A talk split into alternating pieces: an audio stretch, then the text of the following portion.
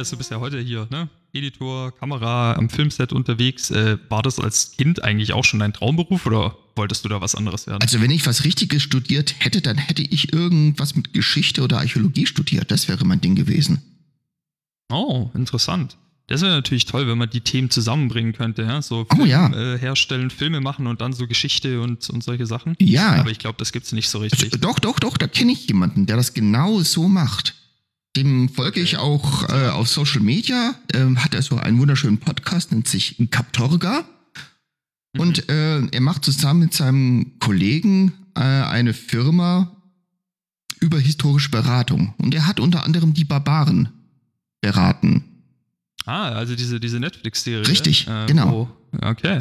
Weil das heißt, der, der geht quasi dahin und äh, guckt dann, dass das alles so seine Richtigkeit hat, was die da Mhm. für Waffen und äh, Kleidung anhaben und so. Genau. Das klingt mega gut. Ich glaube, mit dem sollten wir uns mal äh, noch ein bisschen weiter unterhalten. Genau. Dann wollen wir mal in unser Gespräch mal einsteigen. Genau. Viel Spaß und bis dann. Bis dann.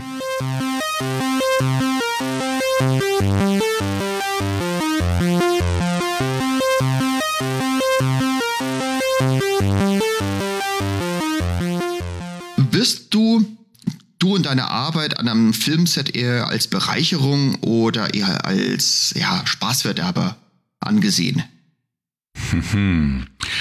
Es ist natürlich nicht an mir, diese Frage zu beantworten, sondern an denen, äh, die ich entweder bereicher oder denen ich auf den Senkel gehe. ähm, aber ich versuche natürlich immer eine Bereicherung zu sein. Das heißt, ähm, man kommt relativ schnell auf die Idee zu sagen, okay, wenn jemand jetzt was möchte, nicht zu sagen Nein und Punkt, sondern man versucht immer, das, dem Kind das gefährliche Spielzeug mit der einen Hand wegzunehmen und mit der anderen Hand schon den schönen Teddy bereit zu. Guck mal, der ist so bunt und willst du nicht lieber mit dem spielen? Und ähm, das klappt oft tatsächlich. Ich bin da kreativ und ähm, es braucht auch innerhalb dieser historischen Korrektheit so eine gewisse Kreativität, um eben diesen Teddy entsprechend auswählen zu dürfen, der dann historisch korrekt ist. Und ich verrenne mich hier in meine eigenen Metapher, aber ihr, ich glaube, ihr, ihr seht die Idee. Ja, Absolut. Das ist aber, weil der Hintergrund zu dieser Frage ist ja so ein bisschen, ist jetzt natürlich direkt provokante Frage zum, zu Beginn sozusagen. Aber warum ist es denn überhaupt relevant oder wie relevant ist es denn überhaupt, dass jetzt ähm, etwas historisch akkurat ist? Weil wir haben ja jetzt, im Normalfall hast du jetzt ja keine Dokumentation, da würde ich sagen natürlich, ja, sondern es ist ja ein fiktives Werk, ja. Jeder ist sich doch bewusst, dass fiktive Werke auch zur Unterhaltung dienen. Also warum ist das überhaupt ein Ding, worum, woran man sich irgendwie stören sollte? Naja, erstmal gar nicht, aber wenn ein fiktives Werk ein fiktives historisches Werk ist, ähm, naja, sagen wir mal so, wenn man es historisch möchte, dann ist es wichtig, dass man es historisch hinkriegt. Und dafür bin ich da. Wenn man es nicht historisch haben möchte, sollte man sich mich nicht ins Haus holen. Also nicht für eine historische Beratung zumindest. Ich kann ja auch ganz andere Sachen. Aber äh, für die historische Beratung würde ich dann von mir eher abraten. Okay. Okay, also es ist wirklich einfach, wenn, wenn irgendein Werk sich selbst diesen Anspruch setzt, ja, dann ist das na- logischerweise was, was sie erreichen wollen. Aber du würdest jetzt nicht generell sagen, dass zum Beispiel alles, was historisch ist, ähm, da dieses Bestreben so an den Tag legen müsste? Oder ist das was, wo du sagst, doch, eigentlich fändest du schon gut, wenn das mehr so generell anvisiert wird, dass man da sagt, nee, uns ist da so eine historische Akkurat äh, halt irgendwie wichtig. Hm. Ich glaube, das Wichtigste ist, dass man eben diesen Etikettenschwindel vermeidet. Dass man nicht sagt, hm, das ist ein Film, der, ist, der spielt im Mittelalter. Nein, tut er nicht. er spielt in so einer ähm, extrem verzerrten Vision von Mittelalter. Und natürlich, ich ähm, spiele hier, mal das Argument der Gegenseitigkeit mit. Natürlich könnte man das Thema Tod relativieren und sagen, ja, aber wir wissen doch alle nicht so hundertprozentig, wie es damals gewesen ist. Keiner hat da gelebt. Ähm, und darauf muss ich antworten, ja, aber wir wissen es zu einem wesentlich höheren Prozentsatz. Wir wissen, was ganz bestimmt nicht der Fall war. Äh, wir wissen, was wahrscheinlich der Fall war. Ähm, wir können uns mit dem heutigen Stand der Wissenschaft ganz gut annähern an so ein Bild, das äh, eines Mittelalters zu Zeit X, das sind ja auch tausend Jahre, ähm, das können wir. Und wir können ganz bestimmt sagen, nein, die Landung der Normannen sah nicht so aus wie in Ridley Scotts Robin Hood. Ähm, weil da werden Sehgewohnheiten der sogenannten, des sogenannten Opposed Landings, also wenn eine Armee anlandet, dann muss sie das immer so tun, als wäre sie unter Beschuss und da müssen und B muss man dafür Dinger bauen, die wie die D-Day Landungsbarken hm. aussehen. Also damit, Private Ryan mäßig hier. Genau, genau, das muss Saving Private Ryan mäßig aussehen, damit der dumme Zuschauer gleich weiß, was da passiert und ähm, der freut sich auch immer, wenn, wenn Sehgewohnheiten bedient werden. Das ist so wie wenn wir ähm, einen Backstreet Boys Song hören, 20 Jahre später, dann denken wir, oh cool, was ist das eigentlich? Und dann denken wir, Backstreet Boys, die habe ich immer gehasst. Aber irgendwie 20 Jahre später, also dieses Bedienen von Gewohnheiten, ähm, mhm. das, das haben wir in Filmen ja ganz, ganz viel. Und dem wird oft eine Akkuratesse oder auch ich sag nicht mal historische Akkuratesse, dem wird oft Kreativität geopfert und dem wird oft auch gesunder Menschenverstand geopfert, weil natürlich sind die Normannen da nicht äh, wie die Alliierten in der Normandie im Zweiten Weltkrieg gelandet. Das braucht man ja nicht wirklich lange drüber nachzudenken, um sich hm. das zu erklären. Ja, ja. Ja, das ist, das ist sicherlich eigentlich ein ganz guter Punkt. Ja. ja. Aber lass uns mal ganz vorne beginnen. Ich meine, wir sind jetzt ja gerade so mitten in deiner ganzen Geschichte und wie du ja schon arbeitest äh, in dieser Branche, aber wie bist du überhaupt dazu gekommen? Meine, du bist ja ursprünglich Historiker. Ja. Und das ist jetzt der letzte Mensch, den ich jetzt an irgendeinem Filmset sehen würde. ja. Wie äh, kamst du überhaupt dazu, diesen Beruf oder beziehungsweise äh, das zu machen, was du jetzt machst? Mm. Ich wollte da tatsächlich hin. okay. ähm, also hast du schon vor deinem Studium gesagt, ich studiere jetzt das, damit ich dann auch im Set hier den äh, Spielverderber spielen kann. Nein, also vor dem Studium nicht. Also das Gottchen. Ähm, mein Studium habe ich, glaube ich, deshalb gewählt, weil ich so naiv war zu glauben, wenn du in irgendwas gut sein wirst, dann, dann wird das mit dem Job und so aus sich auch einstellen. Ähm, und später dachte ich dann, nee, ich habe wirklich so eine nachhaltige Liebe zum Film.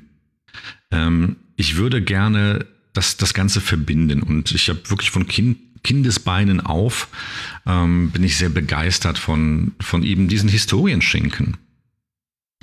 Ähm, und da war in meiner Kindheit hatte ich immer das Gefühl, die zeigen uns nicht alles, die zeigen mir nicht das, was ich sehen will. Äh, die schneiden immer dann, wenn es interessant wird. Ähm, ich hatte so einen Hunger ähm, nach einem historischen Kino, das mich mir endlich das Historische zeigt, was ich eigentlich sehen möchte. Und das waren natürlich, ich war ein kleiner Junge, das waren die großen Schlachten und ähm, keiner hatte die Statisten dafür oder, oder die technischen Möglichkeiten, die man heute hat. Und äh, deshalb waren viele vermeintliche Ritterfilme, die ich in meiner Kindheit gucken durfte, am Ende entpuppten die sich als Laberfilme und ich fühlte mich um eine, meine Schlachten betrogen, weil natürlich immer gern gespart wurde. Ähm, und das wollte ich anders machen. Okay. Und natürlich, das ist jetzt, das ist jetzt so die, ähm, ja, die ganze romantische Version der Erzählung. Natürlich spielt einem das Leben mal so, mal so. Und letztendlich habe ich tatsächlich ähm, meinen Partner in der Firma, den Philipp, dann getroffen. Und der hat mir tatsächlich den Mut gegeben, das zusammen in einer Firma zu verfolgen und wirklich den Sprung zu wagen, zu versuchen, unseren Lebensunterhalt damit zu verdienen. Ich glaube, ich gebe ihm da nicht zu viel Credit, wenn ich sage, alleine hätte ich da nie den Mut zu gehabt. Da wäre ich mhm. nicht auf, im entferntesten auf die Idee gekommen, dass man sowas Verrücktes machen könnte. Und der Hintergrund von Philipp ist ja äh, Archäologie. Wie seid ihr überhaupt dann zusammengekommen? Also ähm, ähm, habt ihr euch irgendwo getroffen, irgendwie auf einer Konferenz oder wie war das? Äh, nee, da so am Grab von Tutanchamun, das kennt man doch. Ach so. Genau. Der hat, der hat sich von der einen Seite ran ge, gewühlt, ich von der anderen und wir trafen uns in der Mitte. Wie Susi und Strolch über dem Fleischbällchen. So Ja. Das, ja. Ähm, nee, der Philipp, ich hatte damals ähm, so ein Underground Fighting Gym. Ja. Ich unterrichtete Leute in, in so richtig auf die Fresse hauen. Ähm, und das tat ich in den Räumen einer alten Papierfabrik in Brandenburg. Fight Club. Und Philipp hat ein Turnier gesehen, das ich mit organisiert habe und fand das geil und ist dann zu mir zum Trainieren gekommen. Und ich habe damals in erster Linie Boxen und MMA unterrichtet. Und darüber haben wir uns kennengelernt und dann war das so, oh, du bist Archäologe, oh, ich bin Historiker. Oh mein Gott, haben wir dieselben Themen. Da haben wir uns immer ewig unterhalten beim Joggen und ähm, ja, das war so ein, so ein Man-Crush auf den aller, allerersten Blick. Und genau, dann hat er mir seine, seine Firmenidee vorgestellt. Und ich habe keine zwei Sekunden überlegt, ob das überhaupt klappen kann, sondern gesagt, ja klar, nimm mich hier. äh, gerne. Die Okay. Firmenidee in, in der damaligen Ausprägung, also wie genau habt ihr das da formuliert? So, was, Da, was da, die sag, da sagst du was, da sagst du was. Das war, war nämlich jahrelange Arbeit, bis wir überhaupt, ähm, ja, bis an denen, ach, an deren Gestaden sich diese Firmenidee abgearbeitet hat, bis sie sich so weit geschärft hat, dass wir ungefähr heute immer noch nicht sagen können, was wir eigentlich tun.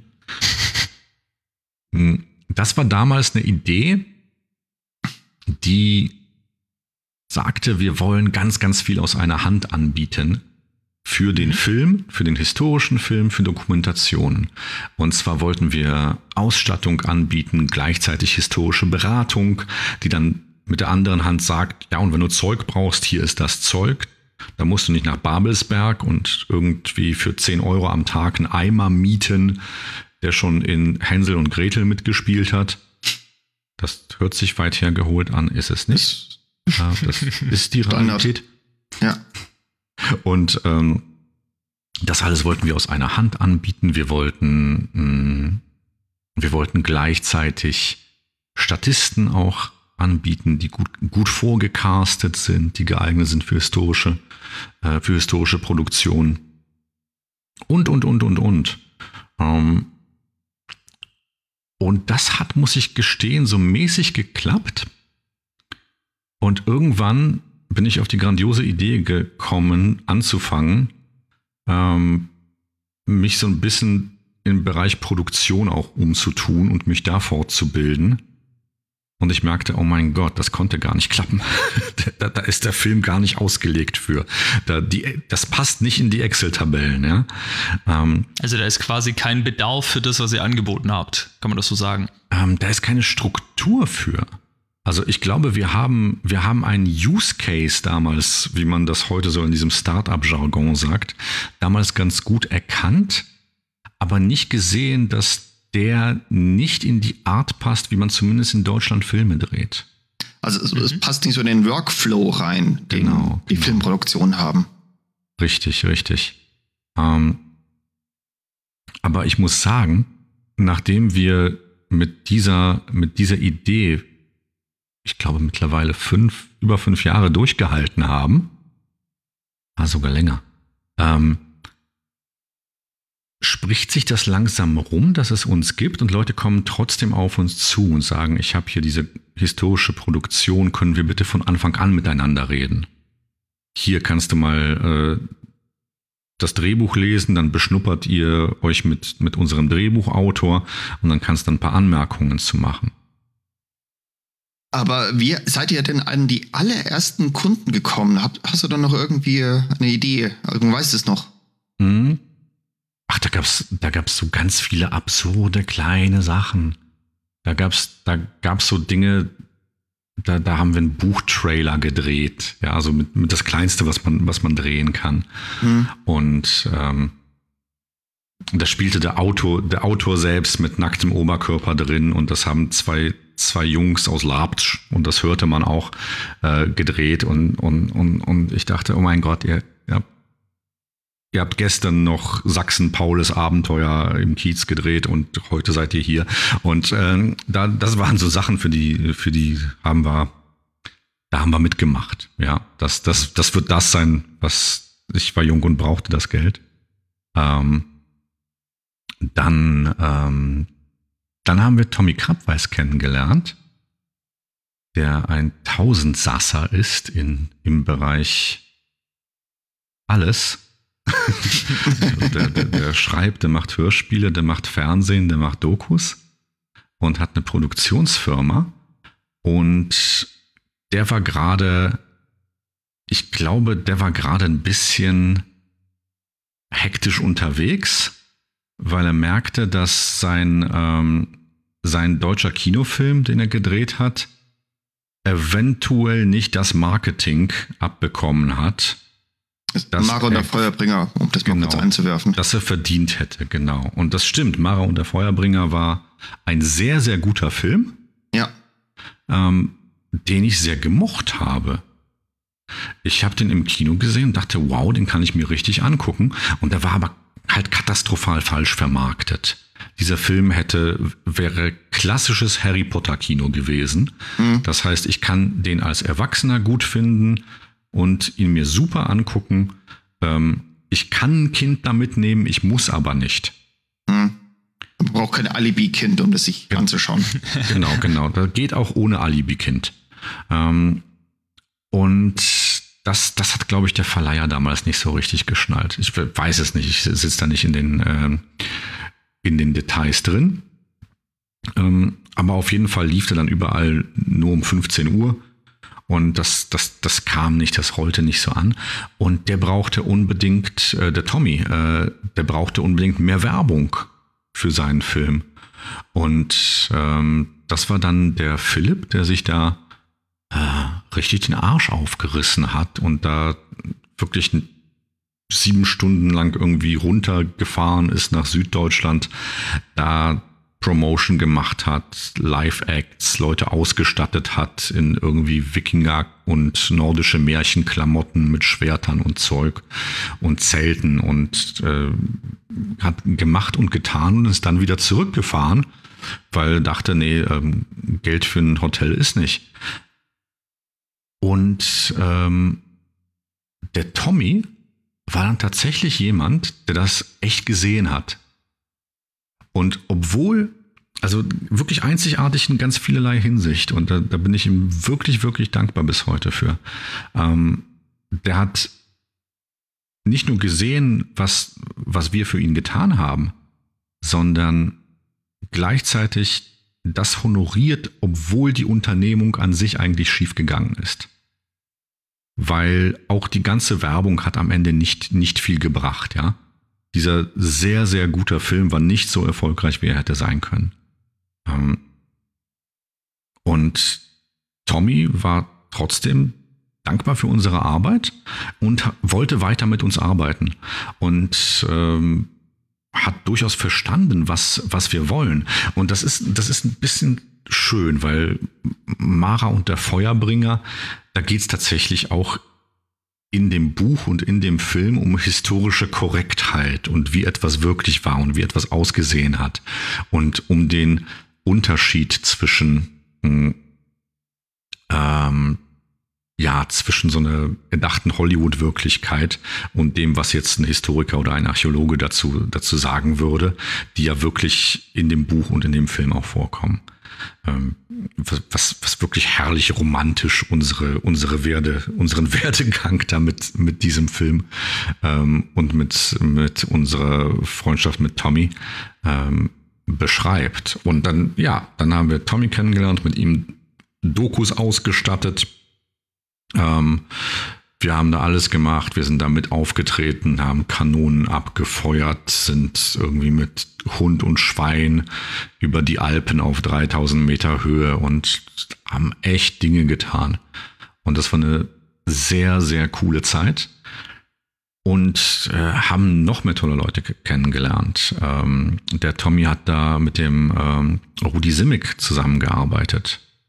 Ähm, denn großartiger ähm, Literaturwissenschaftler ist, der beschäftigt sich ganz viel mit, mit Sagen, mit äh, nordischer Götterwelt, äh, mit, mit Wikingern, Runen, Trollen und allem, was dazugehört.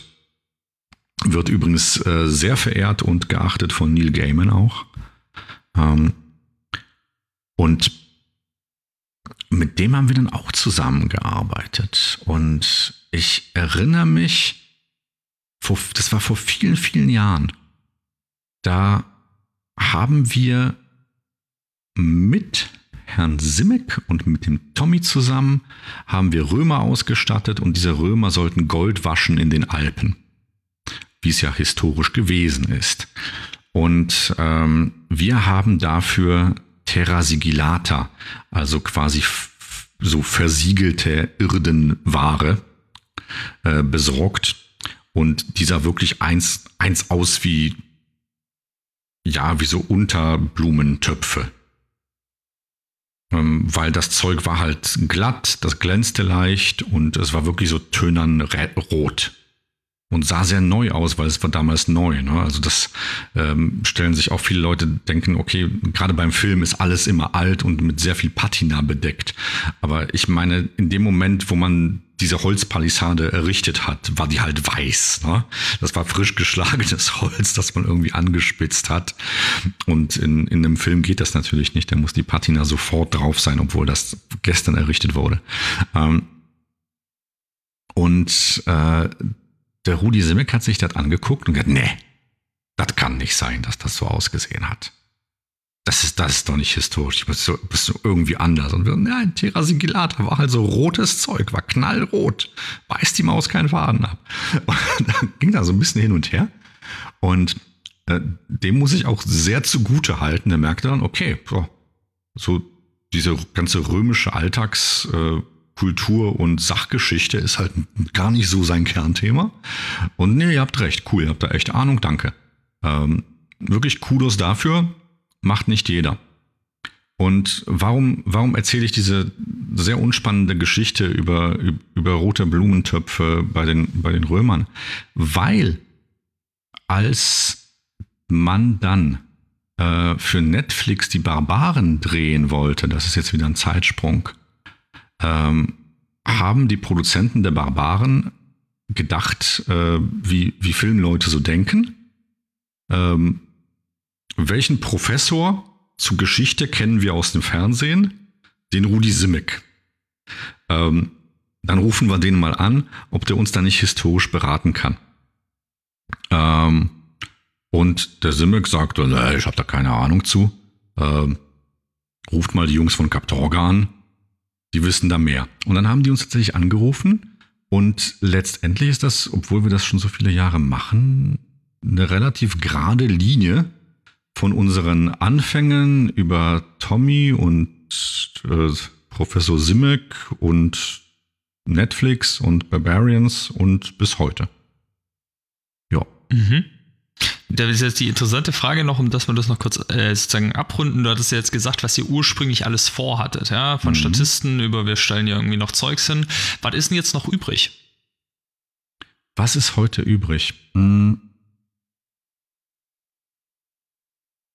Heute merken wir, dass wir weniger mit einem vorhandenen Fundus arbeiten, sondern eher die Spezialisten sind, die wissen, wer wie schnell wie viel fertigen kann.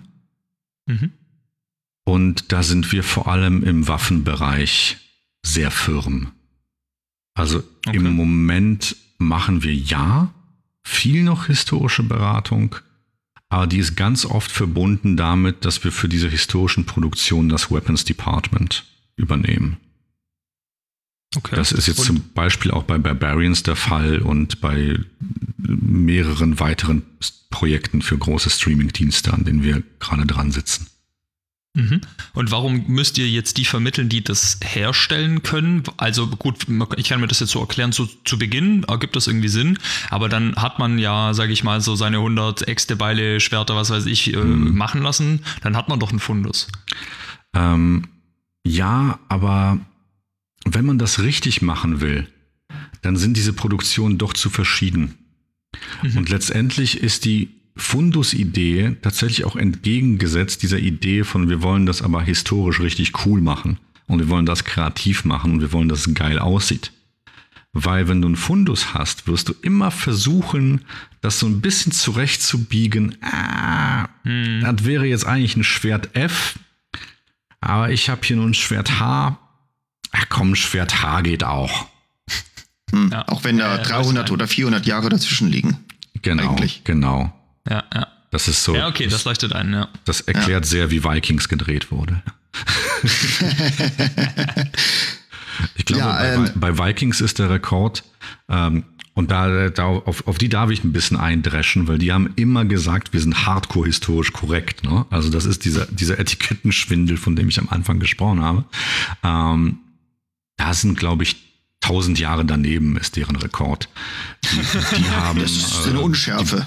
ja, die befinden sich da ziemlich so um das Jahr 800 am Anfang.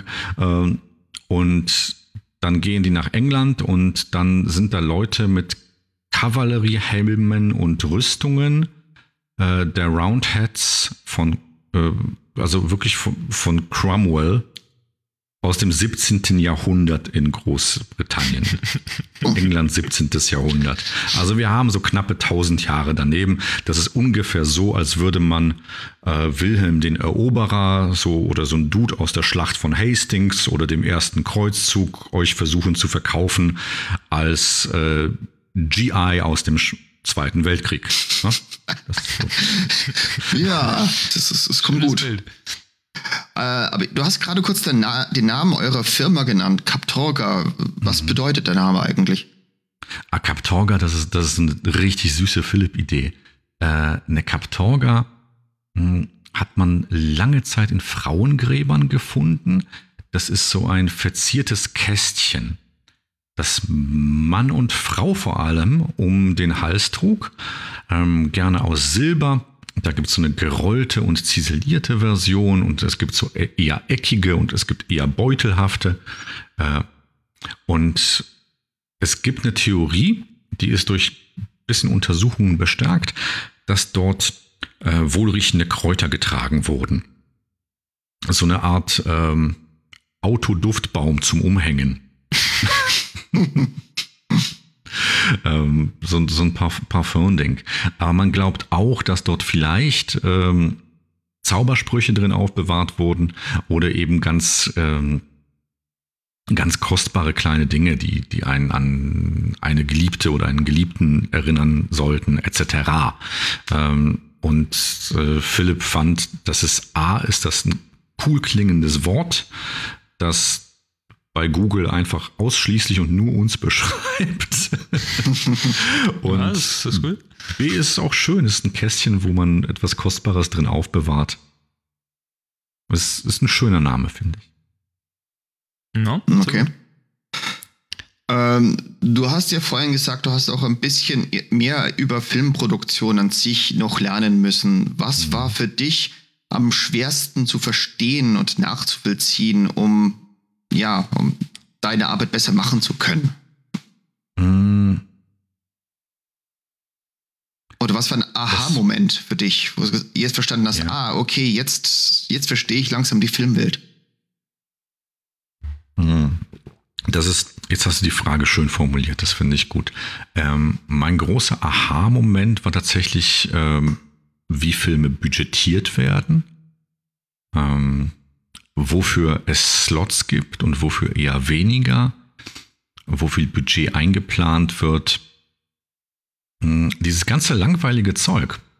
Ich habe immer gedacht, ich wäre eher so der, der Künstler und, und Kreative und äh, dann wenigstens so der Wissenschaftler und der Historiker und mehr und mehr habe ich darin ähm, meine Begeisterung selbst ein bisschen für die Excel-Tabelle äh, entwickelt und gemerkt, okay, da werden auch Filme gemacht in, in dieser Budgetierung, in dieser Zahl, mit der man, man anfängt. Und ich habe gemerkt, dass ich durchaus ein Talent dafür habe, mit diesen Zahlen anzufangen. Und dass das ist auch so ein bisschen auf die vorige Frage noch eine Antwort. Was ist eigentlich übrig geblieben? Ähm, Im Moment bin ich so weit, dass ich sage, wir können heute, wir haben bei relativ wenigen Produktionen, gerade für die Streaming-Dienste, an Tag 1 des Drehs schon ein fertiges Drehbuch vorliegen. Das ist, das ist mittlerweile ganz viel so ein, äh, so ein Drehbuch on the run schreiben. Und ich kann mit der Erfahrung, die wir mittlerweile haben bei diesen Produktionen, kann ich sowas budgetieren, obwohl ich nicht ganz genau weiß, was da los sein wird. Ne? Ich kann nicht eine Drehbuchszene für Szene durchgehen und zusammenrechnen, was da drin vorkommt. Und dann weiß ich, was, für, was ich an Budget brauche. Und was ich mich für mir mich vertun kann, ist ähm, halt, was sich der Regisseur noch ausdenkt. Und dann ist das Gelände schwierig und ich brauche irgendwie zwei Leute mehr und das dauert irgendwas länger und und und. Aber heute macht es mir wirklich Freude, diese Budgets zu erstellen und äh, genau zu gucken und darin halt auch Erfahrung einfließen zu lassen. Zu wissen, ich werde hier Stunt-Versionen von Waffen brauchen. Mhm. Ähm, auch wenn es Schusswaffen sind, es kommt immer einer auf die Idee, äh, dass man den jetzt bitte einmal den Gewehrkolben über die Rübe ziehen sollte. Ähm, also rechnen wir da mal äh, eine softe Version von ein oder eine, eine, wo auch noch ein bisschen Blut spritzen kann. Ähm, und wie viele Helden wird, wird so eine Serie haben? Wie viele werden äh, individualisierte Waffen haben? Von wie vielen dieser Waffen brauchen wir VFX-Versionen? Wie viele äh, SFX-Harnische braucht man von, von irgendwelchen Dingen? Und da greift man dann auf Erfahrungswerte zurück und, ähm, und zwar am besten auf so richtig rezente äh, Erfahrungswerte, nämlich wie diese Serien, die es meist sind, gerade gedreht werden heute. Hm. Kannst du es mal. Muss ich das mal Ja, wahrscheinlich wollen wir gerade die gleiche Frage ja. stellen. Äh, wir müssen natürlich direkt mal fragen, was ist dein SFX-Harnisch? Das habe ich, glaube ich, komisch übersetzt, ja. Ist, ähm, das ist so ein Ding, das schnallt man sich um. Äh, das sieht tatsächlich meistens aus wie ein Harnisch, wie ein Kyras. Ähm, also so eine, so eine Art Weste. Und mhm. die ist im super, wir arbeiten für Hollywood-Fall, ist die aus Kevlar und super leicht und super dünn.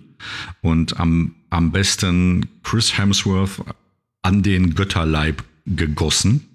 Ähm, in unserem Fall ist das meistens eine alte bulgarische schusssichere Weste, wo vorne das Ende des Pfeils raussteckt und hinten der Anfang. Ah ja. Und wenn man das das anzieht, dann ist das der gute alte Halloween-Trick. Trick, guck mal, ich sehe aus, als wäre ich erschossen worden.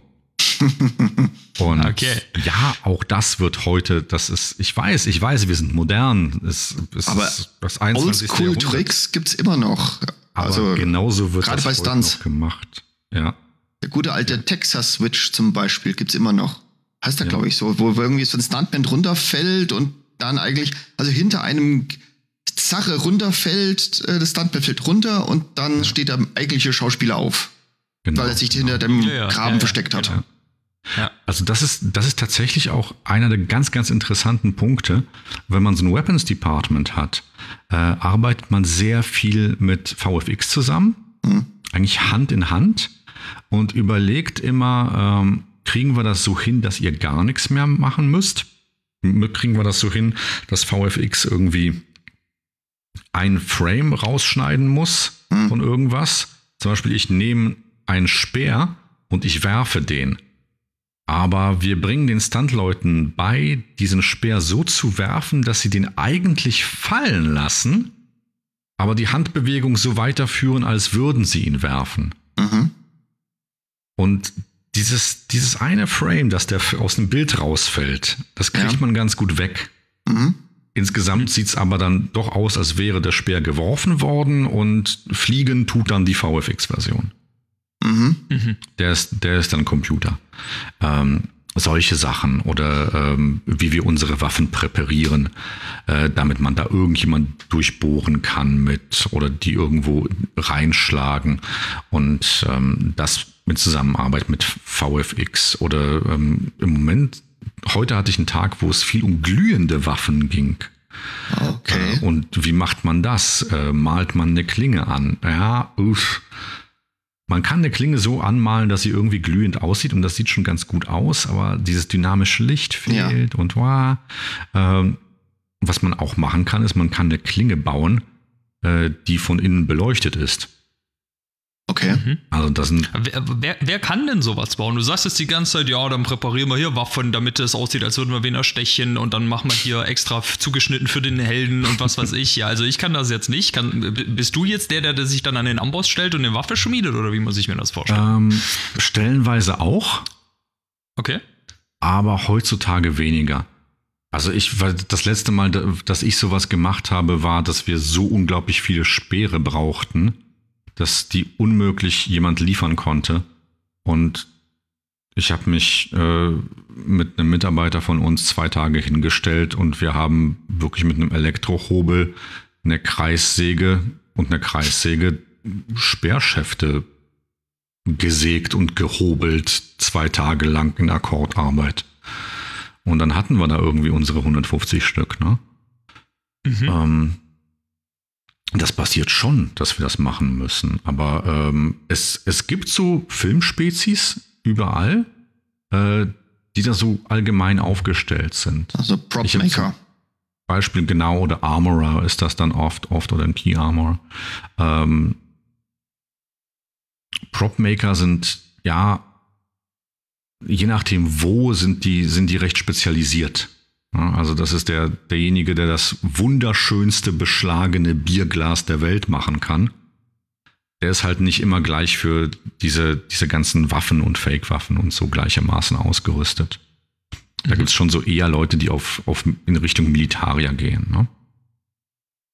Und da habt ihr, seid ihr dann jetzt quasi die, die dann, ähm, also ihr kennt jetzt dann schon die, die eh da schon auch noch direkt so historisch total den Plan haben und die Waffen, die da rausfallen, sind dann auch direkt akkurat oder ist das dann genau wieder die Sache, dass ihr dann quasi euch mit denen zusammensetzen müsst oder das begutachten, was die machen und dann sagen, ja, das ist alles schön und gut, aber das ist jetzt hier totaler Quatsch, weil so würde die Spitze hier nie aussehen oder was auch immer. Ach, ein bisschen, bisschen beides. Ähm, weil da gibt's zwischen den ganzen Departments, die man versucht, die ja ganz gut getrennt zu halten beim Film. Aber es gibt, ähm, es gibt immer so Momente, wo das eine Department in das ein andere überschwappt. Ähm, zum Beispiel, wenn wir jetzt einen Dolch machen müssen. Ähm, und der Dolch soll in einem Kästchen übergeben werden. Wäre der Dolch eigentlich Waffen und der historische Berater berät, wie der auszusehen hat, aber schon das Kästchen wären Props zum Beispiel. Das wäre eine Requisite. Ähm, und da sagt man aber, Leute, bevor wir euch sagen, wie dieses Kästchen auszusehen hat, la- lasst uns doch dieses Kästchen mitmachen, ja. Hm. Und dann projektiert man sowas. Ähm, und da, da ist man dann jemand, der mit der historischen Ahnung eine Zeichnung anfertigt, die der Handwerker dann umsetzt. Und so, so soll das dann aussehen. Ähm, wie sehr müssen wir uns mit denen zusammensetzen? Die sind schon cool, weil die haben schon viel gemacht und die wissen schon viel. Die haben ganz oft viel Ahnung auch von historischen Waffen. Das, das kommt oft nicht von ungefähr, deren Begeisterung für das Thema überhaupt. Ich, ich werde Waffenmacher.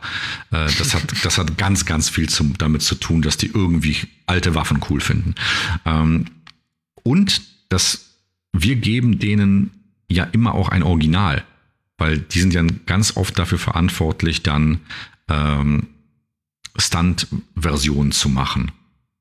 Kannst du mal so, das- Entschuldigung, wenn ich mal kurz unterbreche, aber kannst du mal so erklären, was das bedeutet, Stunt-Version? Also wir haben Ja, ja, so klar. dieses Master-Gerät, also irgendwas das Schöne, Ja. das Shiny-Gerät, aber dann Stunt. Was, was genau, was das für Ansprüche braucht das? Muss es erfüllen? Also erstmal haben wir das Shiny Ding, das ist echt. Das ist aus, also sagen wir mal jetzt ein Schwert. Das ist aus Stahl mit einem Ledergriff, ähm, ne, alles richtig echt. Es ist nicht rasiermesserscharf, aber es ist einfach nicht angeschärft. Ne, hat eine no- normale Klingenunschärfe. Ähm, aber es ist auch jetzt nicht super dick oder hat eine 2 mm Klingenkante oder sowas, was hässlich aussehen würde. Und das nehmen wir jetzt und gießen das ab und schaffen eine Form, äh, so dass wir da Plastik reingießen können, äh, so wie die Urukai beim Herrn der Ringe ihre komischen Hakenschwerter machen. Ähm, und da kommt innen meistens so ein Kern aus, aus Flugzeugaluminium rein, der dann ein bisschen mehr, damit das ein bisschen steifer ist. Und ähm, dann werden die bemalt und da gibt es Leute, die bemalen die Dinger so wunderschön. Also ich habe ich hab mal mit einem ähm, mit einem ungarischen Spezialisten zusammengearbeitet. Der hat Maler beschäftigt, die haben ähm, die Holzknäufe bei römischen Gladi so gut bemalt, dass ich das nicht hätte sagen können mit nacktem Auge, auch, auch aus fünf Zentimeter Entfernung, ob das Ding bemalt ist, dass es wie Holz aussehen soll, oder ob das echtes Holz ist. Krass. Echt, echt krass. Also wirklich aus fünf Zentimeter Entfernung bei Tageslicht. Keine Chance. Ähm, ich, das waren Dinger, die musste ich jedes Mal anfassen, um zu wissen, ob das die Plastikversion ist oder die Stahlversion. Besonders wenn man dann so eine Paranoia hat. Ihr hängt das Ding einem Schauspieler um. Äh, der soll sich nicht wehtun und gleich macht er irgendwas Fieses damit. Hatte sicher, sicher die Plastikversion in dieser Scheide stecken. Nochmal gucken. Kurz rauszupfen, Fingerchen dran. Ah, ist nicht kalt, ist Plastik. Gut. Jetzt darfst du zuschlagen. genau. Und ja, das sind dann die Stunt-Versionen, die sind leichter. Ähm, mhm. Die sind oft nicht ganz so spitz. Wobei ich dann auch manchmal merke, wie cool äh, dieses Aussehen der reellen, der echten historischen Waffen ist. Dass so ein römischer Gladius einen so guten Klingenquerschnitt hat und mhm. diese langgezogene Spitze, die ist so gut berechnet und so schön anhand von wirklich sehr, sehr vielen Use Cases der damaligen römischen Armee äh, so gut gemacht worden, dass wir da tatsächlich Fälle hatten, wo tatsächlich Stunt-Gladi durch, durch Schilde durch sind. Bei Stichen. Wow, okay. Weil die so einen Querschnitt haben, dass das Ding dreimal aus Plastik sein kann. Das sticht da trotzdem durch. Ne? Äh, ähm, für unsere Zuhörer, das sind diese kleinen, kleineren Schwerter, die die Römer hatten, mhm. oder? Genau, das römische Seitschwert der Infanterie ist das, ja. ja. Gibt es auch mal so Punkte, also fangen wir anders an. Äh, wir wollen euch für eine Filmproduktion buchen. Wir ja. wollen das mal gerne mal durchspielen. An welchem Sehr Punkt der, einer Produktion steigt ihr ein oder würdet ihr gerne am liebsten einsteigen? Ähm, je früher, desto besser. Also auch schon vor dem Drehbuch oder? Ja, gerne vor dem Drehbuch. Gerne, gerne bei der Erarbeitung des Stoffes. Mhm. Ähm, wenn jemand uns zum Beispiel sagt, das hatten wir zum, das haben wir zum Beispiel, wir beraten ja sogar mehr Leute, wir beraten ja nicht nur Film, wir beraten zum Beispiel auch Autoren von historischen Romanen. In letzter ah, okay. Zeit mehr und mehr, ganz, ganz spannend, kommt öfter vor. Ähm, oder sagen wir mal, jemand möchte was über Hexenverbrennung ähm, in Paris im 15. Jahrhundert machen. Und so weit sind wir bei der Erarbeitung des Stoffes. Und da, da sollen wir jetzt einen Film machen oder, oder sogar eine Doku. Mhm. Und das Erste, was ich da sagen würde, ganz schwierig, im 15. Jahrhundert wurden in Paris keine Hexen verbrannt. Okay. Wenn, wenn du was über Hexenverbrennung in Paris machen möchtest, musst du ins 16. Jahrhundert, ich würde sagen so Mitte des Jahrhunderts, könntest du fündig werden, gab es da vielleicht ein, zwei Hexenverbrennungen. Mhm. Und dann sagt er ja, und dann, dann machen wir auch sowas, so richtig was, richtig historisch, so wie es war mit, äh, und die Inquisition ist richtig böse. Und ich sage, mhm. äh, reell war es eher so, dass wenn du verbrannt wurdest, wurdest du meistens von einem städtischen Gericht verbrannt. Ähm, gerne in der Provinz, weil die waren furchtbar. Das war mehr oder weniger ein wütender Mob äh, von abergläubischen Schwurblern. Die machten, was sie wollten. Glück sind ähm, die Zeiten vorbei. Genau. Wenn du vor ein Inquisitionsgericht, vor ein Inquisitionstribunal zu kommen, war ein großes Glück. Die hatten eine Prozessordnung. Die durften dich nicht, äh, nicht verurteilen, ohne dass zwei voneinander unabhängige Zeugen gegen dich ausgesagt hätten. Ähm, die hatten überhaupt kein Problem damit, wenn du nicht an Gott glaubtest. Das interessierte die nicht. Da kann ich dir äh, Quellen zu zeigen. Es gibt eine, ein ganz grandioses Buch über einen Inquisitor, der in ein Pyrenäendorf geschickt wird, äh, wo er herausfindet, dass die, gan das ganze Dorf praktisch aus ketzerischen Katarern besteht, ähm, die immer alle anderen, die ihnen nicht gefielen in diesem Dorf oder die vorbeigereist sind, als Katarer bezichtigt haben, eingesperrt und weg hier macht. Ähm, und, und, und. Ihr merkt, ich würde anfangen, so eine Storys zu spinnen. Okay. Und ich glaube, jeden, der dann Stoff erarbeiten möchten, möchte, könnten diese Geschichten inspirieren, bereichern, eine buntere Welt schaffen. Ähm, wir könnten über ganz, ganz vieles reden, wenn, wenn jetzt weiter dieses Buch in diesem Paris des 16. Jahrhunderts spielen soll. Mhm. Kann man fragen, wie schmutzig war die Stadt? Wie roch es da? Wie schmutzig waren die Leute? Waren die Leute arm, reich? Wie war das Verhältnis? Was wurde auf dem Markt gehandelt? Und, und, und, und, und. Man kann eine unglaubliche erzählerische Tiefe schaffen. Ähm, und die kann sehr helfen bei der Erarbeitung eines Stoffes. Und vor allem vermeidet man, solche Klischees zu bedienen oder eben vollkommen daneben zu liegen und irgendwelche Hexenverbrennungen in irgendwelchen Jahrhunderten anzusetzen, wo es die gar nicht gab, Mhm. oder eben ein falsches Bild zu haben, ähm, Kirche böse hat Hexen verbrannt, ähm, Inquisitor böse, äh, Stadt, Mhm. Stadtleute gut, irgendwelche Und alles mit Schlamm und so. Ja, ja. Und, alles, ja. alles mit, mit Schlamm bedeckt, bis Oberkante, Unterlippe. Und ich habe so Dinge in Mittelalterfilmen gesehen. Ähm, da sind dann die Kirchenleute die Bösen und die Leute von der Universität die Guten. Und ich denke mir, das waren die gleichen. Das waren dieselben Menschen. Du konntest damals zwei Dinge oder eins an so einer Uni studieren und das war Theologie und mit Glück noch Recht, aber Theologie war Pflicht und das Recht war Kirchenrecht. Also die hatten schon alle auch Tonsur und trugen so eine Kutte. Ja. Ja, ja, ich meine, natürlich ist so, so, so Naturwissenschaften, wie wir es heute kennen, war damals ja nicht so verbreitet, oder? Ach doch. Oder ähm, war das unter vieles unter Alchemie? Nee, nee, Alchemie kam später. Alchemie war so tatsächlich spätes 16. Jahrhundert wurde das richtig Mode. Okay. Und ähm, dieser Widerstreit Alchemie und Naturwissenschaften, ähm, ich kann dir sofort einen Alchemisten sagen, einen eingefleischten Alchemisten und Naturwissenschaftler, den du auf jeden Fall kennst. Ja, ich glaube, ich weiß, wie du meinst. Mir fällt der Name jetzt gerade nicht ein. Aber äh. Isaac Newton. Genau. Ja. Isaac Newton war Hardcore-Alchemist, aber auch Naturwissenschaftler. Okay. Und großer Spezialist für Geld übrigens. Dass, dass, dass, unsere, dass unsere Münzen diese kleinen Rillen haben am, am Rande, ähm, seine Erfindung. Okay. ja.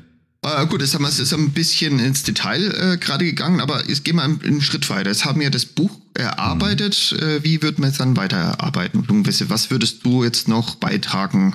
Gut, jetzt haben wir dieses, dieses Buch und das, das hat ein schönes Bild gezeichnet und wir haben all diese wunderbaren Dinge und äh, jetzt sind die natürlich schwer, schwer zu beschaffen, ähm, weil wenn wir diese, diese Tiefe da äh, weiter haben wollen, die jetzt die Geschichte schon hat, dann brauchen wir, äh, die sollen die richtigen Schuhe tragen und damit äh, die im, im Matsch oder beim Regen nicht nass werden, diese Lederschuhe, gibt es Trippen. Es gibt so krasse Überschuhe, in die du mit deinen Lederschuhen reingeschlüpft bist im 16. Jahrhundert. Ähm, dann äh, brauchen wir unbedingt, hey, in der Stadt wären Sänften zum Beispiel cool. Und Pferdewagen, alles muss, muss volle Pferde sein. Und ähm, Bühnenbild, Ausstattung, das, ähm, wir arbeiten sehr, sehr viel mit Bühnenbildnern zusammen. Ich finde es gerade sehr cool, in Polen zu arbeiten. Ähm, was ich vorher nicht wusste, ist, in Polen sind ganz viele Bühnenbildner, sind Architekten und, Architekten Okay. und Architektinnen. Ähm, richtig spannend, weil die haben keinen Bühnenbildner-Studiengang und das machen viel, viel ArchitektInnen. Richtig, richtig cool. Und die fragen viel, wie wird das gebaut oder was wird gemacht? Und dann arbeitet man viel, viel am, am Bühnenbild. Wir wollen da noch irgendwas ausstellen. Wie hätte man das gemacht? Wie hätte eine Prozession ausgesehen? Ähm, dann kommen noch so Sachen, die vielleicht der Regisseur, die OP und die Bühnenbildner haben wollen. Die fragen dann, wir hätten da gerne so eine optische Trennung, irgendwie eine Form von Wand oder kann man da was aufhängen, dass da, mhm. ähm, lass dir was einfallen und dann sagst du, okay, vielleicht äh, werden da Zelte getrocknet oder ähm, da ist, eine, da ist ein Färber und da werden große Stoffbahnen zum Trocknen aufgehangen oder oder. Ne? Und so, so Sachen muss man sich dann auch mit, mit einfallen lassen. Und da arbeitet man halt mit ganz, ganz vielen Departments zusammen, äh, vor und hinter der Kamera. Das ist auch der ganz große Spaß daran, dass mhm. du halt nicht, nicht nur deins machst, sondern, sondern dass, dass es wirklich so, eine, so ein unglaubliches Teamwork ist. Und dauernd fragt dich jemand und du versuchst eben und da sind wir bei eurer ersten Frage. Äh, und du versuchst eben nicht so eine nervende, nein, macht dir alles falsch Antwort zu geben, sondern ähm, aha, das ist dein Problem, da willst du, da willst du drauf hinaus. Äh, wie, wie machen wir das möglich? Du hast, du hast ja eingangs gesagt, dass äh, teilweise das ein Problem ist, dass verschiedenste Dinge, die jetzt da sozusagen bei dir auf dem, im, im Kopf irgendwie stattfinden oder wo du sagst, das müsste eigentlich hier irgendwie ein Teil von, von dieser Produktion sein, im Excel-Sheet gar nicht auffindbar sind, weil mhm. eben sich jetzt vielleicht außer dir da noch keiner so richtig äh, diese Gedanken gemacht hatte. Wie sehr behindert es denn dann jetzt gerade bei genau solchen Sachen, ja, dass du jetzt zwar irgendeine kreative Idee hast oder sagst, ah, da müssen wir mhm. noch, noch hier und dann ist aber die Antwort, ja, aber das ist ja, da haben wir jetzt kein Budget für, das, hat, das hätte man mal vorher wissen müssen. Ja, Himmel, ich glaube, das Problem haben alle beim Film. Dieses, ich würde es gern cooler machen, aber das Budget ist nicht da. Das kann auch kreativ machen. Ich finde es mhm. auch ganz okay, wenn mir einer sagt, dass das Budget und jetzt macht das Beste draus. Oder das, mhm. das ist, was da ist, damit geh spielen. Ähm, und das, das klappt ganz gut, ähm, wenn man wirklich damit, damit planen kann. Ne? Das ist ein da gibt es so kleine Sachen, die einem in die Budgetierung reinhauen können. Da, da sind wir aber genau wieder bei der Budgetierung. Ne?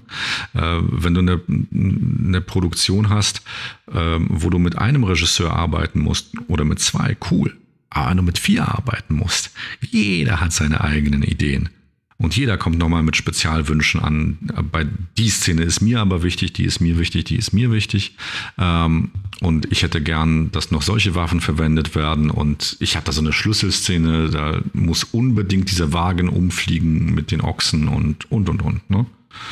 Das ist gerade bei Serien wahrscheinlich so ein Problem, oder? Ich meine, da hast du ja manchmal verschiedene Folgen, ja. werden von verschiedenen Regisseuren gedreht und da hatte jeder natürlich so seinen Diva-Moment, was genau, ist ein genau. Shiny-Moment, den er einfach rausstellen möchte. Mhm. Und äh, da kann ich mir also ja. ein Problem vorstellen. Und dann kommt noch der Produzent wahrscheinlich noch dazu und sagt, mhm. ah, pass auf, aber das muss geil sein. Mhm. Ja. Ja, also das ist, das ist tatsächlich ein Problem, weil das die Budgetierung schwer macht. Mhm. Ähm, kann man natürlich, wenn man richtig schlau ist, kann man sich auch darauf vorbereiten mhm. und zu sagen, ich rechne da jetzt so ein äh, Regisseur-Multiplikator-Faktor ein und mach nochmal x tausend Euro, halte ich zurück, mhm. weil, hey, dieser Regisseur wird noch kommen und der wird Ideen haben.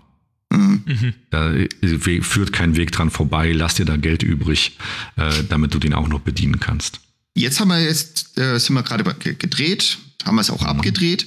Habt ihr auch mal Einfluss auf die Post-Production? Irgendwie zum Beispiel im Soundbereich, Tonbereich oder so? VFX vielleicht. VFX? Nee. Nee, eigentlich gar nicht, weil mit den VFX-Leuten haben wir vor Ort schon viel gesprochen. Mhm. Ähm, denen haben wir im besten Fall den Shot schon vorbereitet und es ist völlig klar, was die machen werden. Weil das musste ja auch vorher schon klar sein. Mhm. Wenn es gut läuft. Wenn es okay. schlecht läuft, ist das nicht passiert, aber da helfen wir im Nachhinein auch nicht, sondern nur beten und furchtbar viel Geld und oh mein Gott. ähm, im, Im Soundbereich, nee, auch, auch noch nicht. Mhm.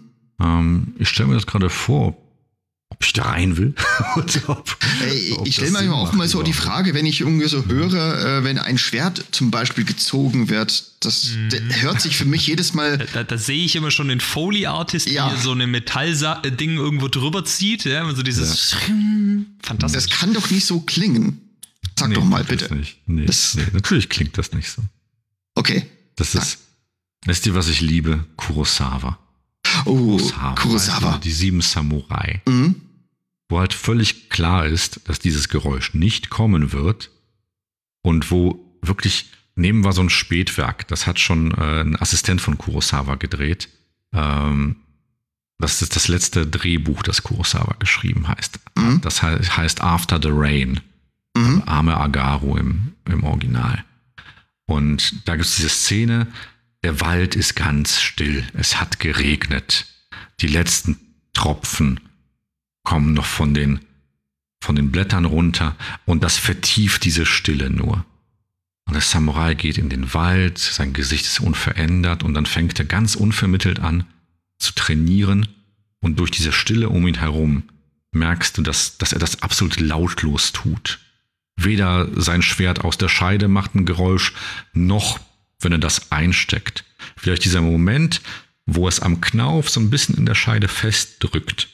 Die hat so einen Widerstand, macht so einmal so. Mhm. Ja, das und das ist, das ist Kurosawa und das ist so ein bisschen auch die Realität dieser, dieser japanischen Schwerter und der Art damit umzugehen und, und, und, und. Wenn es dann Geräusch macht, hat Kurosawa das immer dazu verwendet, zu zeigen, der Mann ist in Panik und der kann das nicht so gut. Hm. Das kann heute nicht mehr jeder dechiffrieren, aber zusammen mit der Körpersprache und allem anderen und dann macht das immer noch so ein Klackergeräusch, so ein hässliches Klackergeräusch. Mhm. Und der andere ist lautlos und effizient und wie eine verdammte Maschine. Also so, wenn man Intention hat. Also wenn man wirklich damit ja. was erzählen möchte. Ja. Man kann mit diesem Realismus unglaublich viel erzählen. Und diese In Intention, ne, wir wissen alle, wenn wir jetzt beim großartigen, richtigen Kino machen, hm. geht es da schon drum, was will ich eigentlich mit dieser Szene sagen und hm. wozu ist die da? Und nicht nur, die soll ein bisschen Exposition schaffen und ein bisschen Tempo und damit keiner denkt, ah, jetzt könnte ich aufs Klo gehen. ähm, und wenn man, wenn man diese Intention hat, geben einem diese historischen korrekten Kleinigkeiten ganz viel Möglichkeiten, eine Geschichte zu erzählen, Aha-Effekt beim Zuschauer äh, zu, zu erreichen. Sowas versuche ich auch immer, immer anzubieten. Ne? Dieses, dieses Biet mal was an, was auch so im Jargon ein bisschen drin ist. Äh, ja. Aber natürlich auch nicht zu viel, weil man will den Leuten doch nicht auf, auf den Senkel gehen und die haben ja genug damit zu tun, da ihre eigene Vision äh, möglichst unbeschadet durch den Prozess zu bringen. Mhm. Äh, aber warum wird es dann solche Sachen, also ich komme ein bisschen auf, auf das mhm. Sound zurück, äh, dann trotzdem gebraucht? Ist es dann vielleicht auch diese Erwartung der Zuschauer, die, wo, oder beziehungsweise die geglaubte mhm. Erwartung der Zuschauer, dass die das so haben möchten? Ja, das ist diese, diese 80-20-Rule, ähm, die da oft angewandt wird. 80% Gewohntes, maximal 20% Neues. Und äh, der Zuschauer kennt das so, der Zuschauer erwartet das so. Wenn das nicht kommt, wäre das auffällig und wäre Teil der Story. Und man würde sich fragen, warum, was, was da passiert. Und es ist befriedigend, das Ding, das man erwartet hat, dann zu bekommen in gewisser Weise. Hm. Und äh, das ist ja diese, diese irgendwie ich, ich müsste da mal wirklich die, die, die äh, Studien, will ich mal zu sehen. Also mich echt interessieren. Aber ähm, it's a widely believed fact, ja, ist so ein über, übereingekommener Glaube, dass am besten ist, wenn man dem Zuschauer zu 80 Prozent bestätigt in, in seinen äh, Gewohnheiten und Vorurteilen und nur zu 20 Prozent überrascht. Man hm. fühlte sich 80% schlau und 20% ah, guck mal, habe ich was Neues gelernt.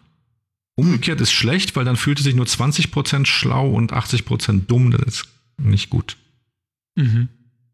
Also irgendwie habe ich jetzt gerade, also auch wenn, wenn es jetzt nicht dieser Effekt ist, aber gerade von dieser, von dieser Sache so ein bisschen diese, ähm, diese Kette gerade, äh, diese Assoziationskette gerade gehabt. Es mhm. gibt diesen interessanten Fakt über den Paten, äh, als der rauskam, dass quasi man später rückblickend festgestellt hat, dass die Mafia, äh, die es damals gegeben hat, dann begonnen hat, sich so zu kleiden, wie es in mhm. der Pate die Mafia-Paten quasi gemacht haben. Davor ja. sind die teilweise einfach in, im, im Schlabberlook sozusagen rumgelaufen und haben sozusagen das adaptiert, was sie in diesem Film gesehen haben, weil sie das natürlich äh, toll fanden.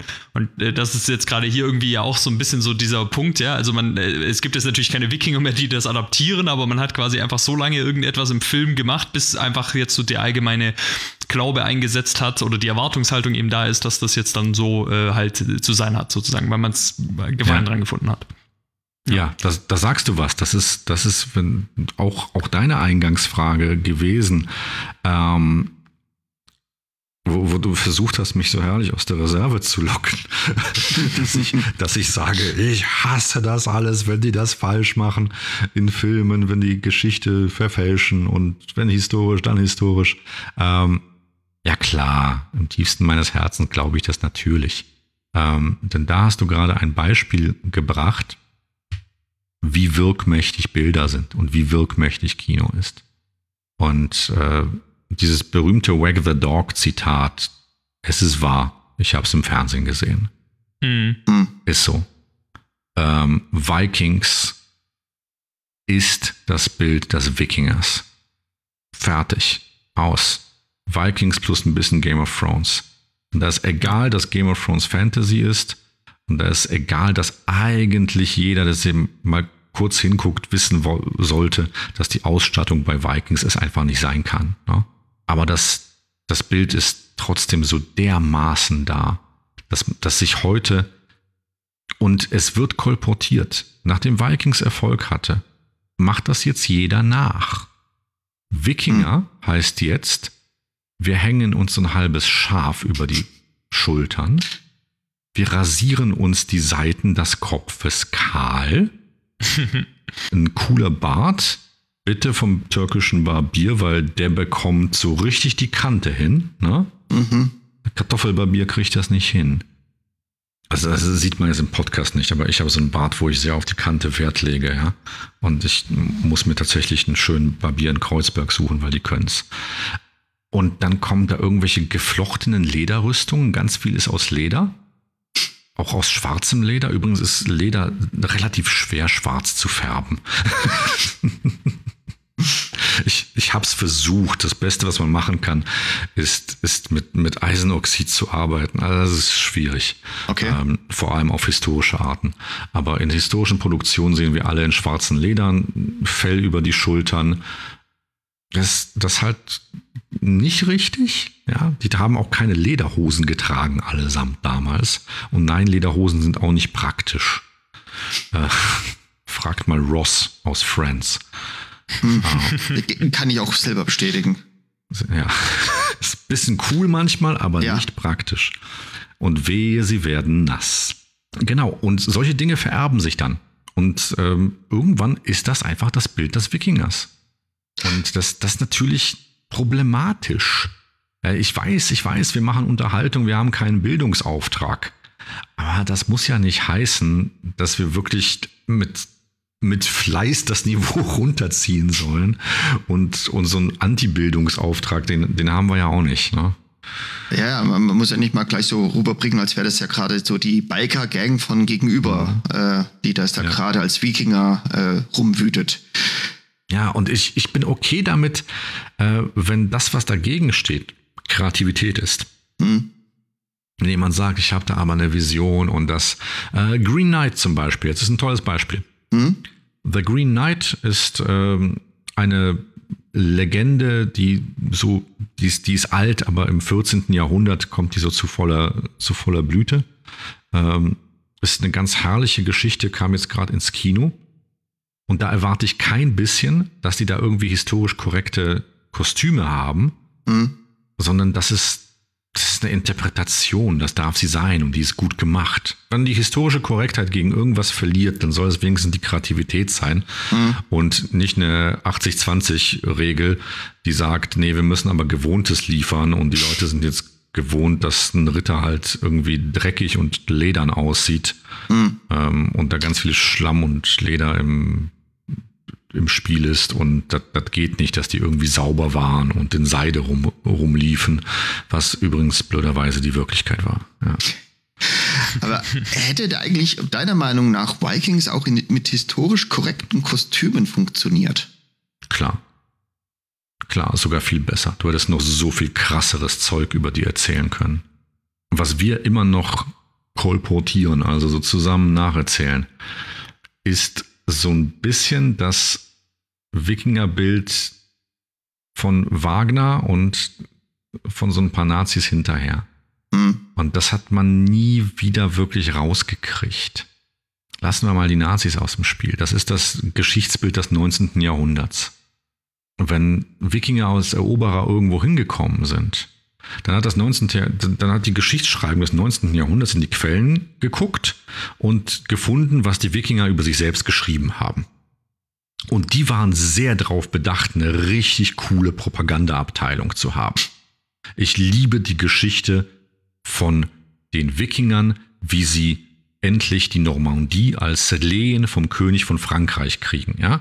Die Bande überfährt dauernd die Saint äh, rauf, also diesen französischen Fluss, den ich ums Verrecken nie aussprechen kann. ähm, Sean, nennen wir ihn Sean. Das Schaf. Genau. Ähm, genau, und diesen Fluss fahren die immer rauf und plündern Paris. Und das findet die, der französische König nicht so super und hat einen genialen Einfall. Die nächst richtig fette, größere Räuberbande, den mache ich ein Angebot, das sie nicht ablehnen können und gebe denen einfach so ein Stück Land an der Mündung des Flusses Champs.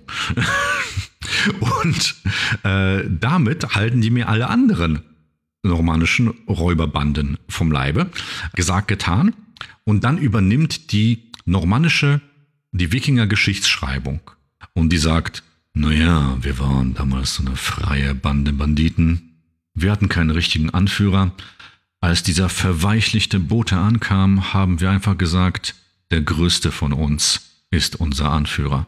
Das war Quatsch, sah aber gut aus. Das war Rollo. Rollo war so groß, dass er immer zu Fuß gehen musste, weil kein Pferd den tragen konnte. Und dann sind wir dahin zum König von Frankreich und er hat gesagt, hier, wenn ihr das haben wollt, müsst ihr mir ein Leid, Eid leisten und ihr müsst mir den Fuß küssen. Und wir haben gesagt, Fuß küssen am Arsch. Und dann ist Rollo dahin, hat den Typen am Knöchel gepackt, einmal hier auf seine 2,20 Meter Höhe gehoben am Knöchel, hat einmal gemacht und den wieder fallen lassen. Ja, dann war das erledigt und wir hatten die Normandien sind wieder abgezogen. Yeah. Ja. Cool guys don't look at explosions like a boss. Ja, Ähm, das ist doch, also das heißt, das ist doch eigentlich, wir führen doch nur eine Tradition weiter, die ist äh, hunderte von Jahren alt, wenn die da auf schon so begonnen hat. jeden Fall, Mann, auf jeden Fall. Ähm, das Ding ist, das 19. Jahrhundert fiel auf die krassen Geschichten über Opa rauf, die die Wikinger sich eben über Opa schon erzählten, selber. Und die die anderen erzählten, damit die Angst haben. Ja. Einfach um die Marke aufrechtzuerhalten, weißt du? Ähm, und äh, die Marke muss ja was bedeuten. Ähm, und das 19. Jahrhundert war, dachte, cool, es steht geschrieben in einem sehr alten Buch, also ist es die Wahrheit. Da war stellenweise die Quellenkritik noch nicht so erfunden, dass man guckte, warum haben die das geschrieben? Kann es sein, dass das vielleicht ein bisschen geflunkert ist? Oh, bisschen tendenziös. Ähm, schauen wir mal, was die anderen dazu sagen. Ähm, und so haben die halt die, Nord, die Nordmänner gesehen. Und natürlich war das ein unglaublich extremes Bild. Äh, die Wahrheit ist eher so, dass überall, wo die hinkamen, die ein unglaubliches Gespür hatten für örtliche Begebenheiten. Die konnten unglaublich Sprachen, die waren, die waren sprachbegabt. Die konnten sich ganz schnell einfühlen überall. Als im ersten Kreuzzug so ein paar Normannen mit darunter nach Jerusalem ziehen, trennen sie sich ganz schnell von diesem Hauptheer, das Jerusalem erobern will, und sagen, ja, ihr macht mal, wir besorgen uns ein kleines Stück Land für uns, um hier unser Ding zu machen. Ne? Viel Spaß bei der Erstürmung des Schlosses. Und einer von diesen Wikingern wirklich, das, das waren noch Wikinger quasi, die waren 1066 noch bei der Schlacht um Hastings dabei und dann halt der ersten Kreuzzug. Oder die Söhne dieser Leute. Und die sind dann dahin und haben zu so einem arabischen Herrscher da unten gesagt, du, ich habe mich hier mal umgehört.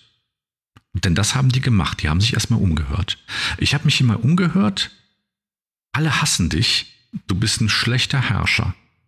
Deine Söhne sind Pfeifen.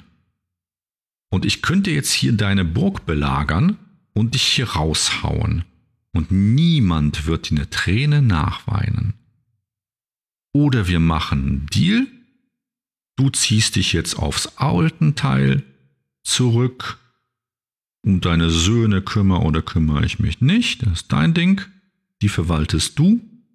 Und ich kriege hier die Burg und kümmere mich um dieses Land und das Lehen und die Leute. Ist das ein Deal? Ja. Oder, viele wissen das nicht, die Wikinger haben auch Sizilien erobert. Oh, okay, das ist mir ja, echt neu. neu. Das ist, ja, Roger II. und so, König von Sizilien. Coole Sache. Hat er sich erpresst, indem er den Papst äh, gekidnappt hat. Aber egal. Warum Sizilien und gerade hatten wir ja die Mafia. Einer der Hauptgeschäftszweige war, äh, wie die Wikinger Geschäfte gemacht haben, war irgendwo hinzugehen und zu sagen, ah, nette Mühle hast du hier. Wäre doch eine Schande, wenn Feuer ausbricht. Ich, ja, also die, die m, Wikinger haben also die Mafia erfunden. Ah, okay. Ja. So. Wir haben hier so eine. Feuersozietät und für ah, Warme Sanierung. 50 Gramm Silber kann da was, kannst du Mitglied werden, dann garantieren wir, dass da kein Feuer ausbricht. Wenn du nicht Mitglied wird, garantieren wir allerdings, dass ein Feuer ausbricht. Gibt es einen Film oder Serie oder irgendwas, was fiktiv ist, wo du sagen würdest, das ist ja, das Idol an Akkuratesse oder wie auch immer man es formulieren will? Da, da gibt es tatsächlich welche. Da gibt es so, gibt's so relativ unbekannte Sachen, ähm, wie so eine, so eine niederländische Produktion der Admiral. Die ist ganz cool, aber das kennt keine Sau. Es gibt Alatriste. Mhm. Das ist mit äh, einem unglaublichen Viggo Mortensen in der Hauptrolle. Und es ist ähm, die Verfilmung eines Buches von Arturo Perez Revert. Und das ist wundervoll. Das ist wundervoll. Das ist ähm, 17. Jahrhundert in Spanien. Da, da gibt es auch die, äh, die Inquisition. Die ist, die ist mittlerweile so ein reiner Spanien-interner Geheimdienst des Königs geworden. Äh, die hat mit Rom nicht mehr viel am Hut. Da geht es um so einen alten Campen, den sein Soldatendasein nicht, nicht und sein Duellistendasein nicht viel bringt. Oh, Duellist-Dasein. Ridley Scott hat nicht immer nur Grausames für das Bild der Geschichte getan. Äh, Gladiator ist, ähm, ich weiß, alle denken, der wäre so historisch. Nein, Gladiator ist grauenvoll unhistorisch. Sowohl in der Geschichte als auch erst recht in der Ausstattung. Und ähm, Prepare to be amazed. Nein, Römer hatten keine Ledermuskelpanzer. Metall, ja, Leder, nein. Aber bevor Ridley Scott eine sehr anerkannte historische Beraterin in den offiziellen Wahnsinn trieb mit Gladiator und bevor er mit, mit Robin Hood wirklich den Vogel abschoss und übrigens eins der teuersten Drehbücher aller Zeiten komplett verschandelte, denn der Ridley Scott Gladiator war nämlich mal ein Buch über den Sheriff von Nottingham, also das Drehbuch äh, über den Sheriff von Nottingham, der tatsächlich einen Kriminalfall löst. Okay. Und dann hatten die Probleme bei der Produktion, mussten den, äh, den Regisseur wechseln und dann kam Ridley Scott und dieses, die haben drei Millionen für dieses Drehbuch bezahlt, ne? Das ist für ein Drehbuch echt viel Geld. Ähm, Und dann kam Ridley Scott und hat gesagt, na, was macht ihr denn hier für einen Schwachsinn? Das soll hier Robin Hood sein. Und bei euch ist der Sheriff von Nottingham der Held. Seid ihr bescheuert? Wenn ihr einen Robin Hood-Film macht, muss Robin Hood der Held sein. So, gut. Das haben wir erstmal geklärt. Schreibt das so um. Ja, damit war halt schon das, dieses teure Drehbuch war Geschichte. Äh, dann, hm, ja, und das ist ein Robin Hood-Film, der muss irgendwie Bogen schießen. Warum schießt er mal mehr Bogen schießen? Und ja, am, am Ende war dieser unglaubliche Flop und die gesamte Schlechtigkeit des Films erklärbar durch all diese Geschichte dahinter. Ähm, aber Ridley Scott hat, als er noch wirklich seinem Idol Kubrick nacheiferte, hatte die Duellisten gemacht. Hm. Der ist sehr schön historisch. Das ist ein sehr schöner historischer Stoff, den mag ich sehr. Wenn ihr Trivia hören wollt zu solchen Themen, da kann ich natürlich mit dienen. Die haben tatsächlich Originalpistolen verwendet bei der letzten Szene. Ha! Oh, okay. Und die, die, diese Pistole, die war so teuer, die musste tatsächlich, die, die fliegt weg aus dem Bild äh, in einer der letzten Szenen bei Die Duellisten von Ridley Scott. Mhm. Und man musste die wirklich auf sehr genau auf eine Matratze werfen, weil sie so viel Geld wert waren. ähm, ein absolutes Ausstattungsfest ist äh, der Leopard. Mhm. Äh, das ist äh, die Verfilmung eines äh, Nobelpreisgewinners in Literatur, glaube ich. Ähm, und ist mit äh, Alain Delon und Robert Mitchum, wenn mich nicht alles täuscht, in der Hauptrolle. Ein Mitchum, der echt drum kämpfen konnte, weil äh, musste, weil Visconti, der Regisseur, hat gesagt, nee, so ein amerikanischer Klotz kann mir keinen Prinzen von Sizilien spielen, das geht nicht. das, das, das, äh, ähm, ein klassisches Problem. Hatte auch äh, Michael, Michael Caine bei Zulu, aber ähm, ja. Ähm, da, der hatte übrigens Glück, dass er, dass er amerikanische Regisseure hatte, weil ein Engländer hätte einen Mann mit einer öffentlichen Schulbildung, der nie in Eton gewesen ist äh, und der nicht in Oxford gewesen ist, auf keinen Fall als Gentleman besetzt. Michael Caine hätte nie einen Offizier spielen dürfen, wenn ein englischer Regisseur am Start gewesen wäre. Hm. Ähm, La Triste habe ich gehört.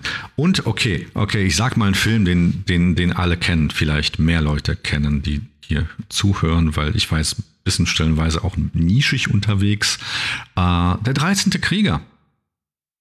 Ah ja. Äh, es überrascht mich. Ja, 13. Krieger? Okay. Natürlich überrascht dich das, weil der 13 Krieger ist grauenvoll ausgestattet. Ja, ja, genau, deswegen. Ähm, da, da sitzt am Ende äh, Bulwei, oh, krasser Name, einfach Bulwei, äh, sitzt da in einer Rüstung aus dem 16. Jahrhundert. Das ist so eine Conquistadores-Rüstung, wirklich mhm. hohes. Nicht mal der Anfang des 16. Jahrhunderts, eher zweite Hälfte. Und es ist ein Film, der irgendwie auch äh, Hochzeit des Wikingerzeitalters, irgendwo um 900 soll das, soll das eigentlich spielen. Mhm. Und äh, da kommt eine Rüstung aus dem 16. Jahrhundert vor und der Rest ist auch Kraut und Rüben.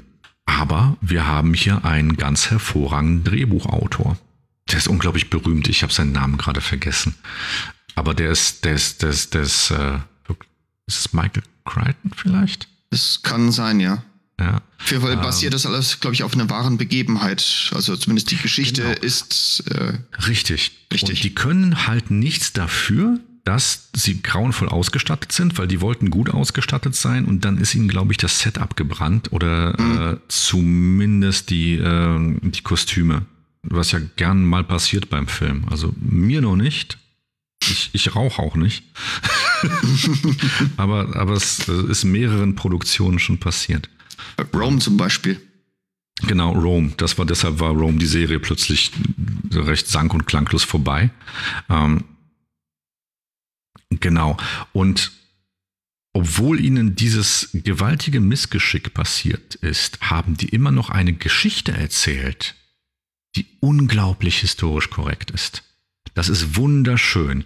Ähm, da wird die Geschichte eines arabischen, der Bericht eines arabischen Reisenden, das Ibn Fatlan, wird nacherzählt erstmal. Dieser ganze Anfang ähm, mit, äh, mit dieser Frau, die da mitgeopfert wird, wir wissen nicht wirklich, ob Ibn Fatlan da Wikinger beobachtet hat oder nicht. Da gibt es viele Fragen, da gibt es viele quellenkritische Fragen äh, und viele Dinge, die man über die Quellengattung des arabischen Reiseberichtes aus dieser Zeit wissen muss, bevor man Ibn Fatlan richtig einordnen kann.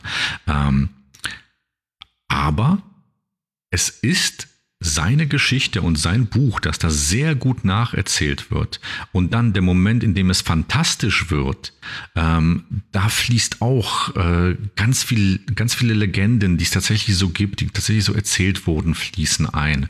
Mhm. Äh, viel Beowulf-Mythos äh, fließt mit ein und äh, ganz viele Dinge, die die, die, die so tun, sind sehr schön historisch und deshalb mag ich den Film. Der funktioniert in ganz vielerlei Hinsicht, funktioniert er ganz wunderbar und ich kann, obwohl ich ein Stickler bin, ähm, wirklich mir gut die Ausstattung anschauen. Nicht super, ich glaube, da mal einige Tipps, die man mal reinschauen kann, wenn man es noch nicht kennt, um sich mal so ein bisschen gegen, Gegenkonzept anzuschauen. ja, äh, gibt es irgendeinen historischen Stoff, den du mal wirklich verfilmt haben möchtest, der bisher oder was eine, eine Epoche, die vom Film bisher noch nicht wirklich beobachtet oder gezeigt wurde, aber die du gerne haben möchtest? Hm. Ach, irgendwie wurde fast alles schon verfilmt. Richtig, richtig gute filmische Behandlung von Cortés der Tenochtitlan erobert. So hm. die letzten Tage der Azteken Mhm. Das wäre ganz, ganz unglaublich. Ja. ja, Werner Herzog hat sich an die letzten Tage der Inka gemacht. Mhm. mit, mit Agiris Zorn. Aber ja, das, das fände ich cool. Ich glaube aber, es ist auch ganz, ganz viel nicht, nicht zu Ende erzählt oder nicht so, so erzählt, wie man es wie man's erzählen könnte. Ich, ich habe so Träume. Ich, einer, einer meiner absoluten Träume ist mal eine, ein Remake der Sieben Samurai zu drehen, aber im Dreißigjährigen Krieg.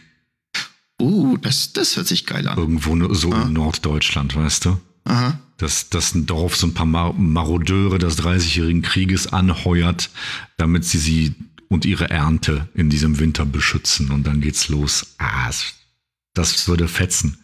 Das ist ein sehr ähnliches Sujet natürlich. Ne? ja. Ist, äh, Ziemlich coole Idee.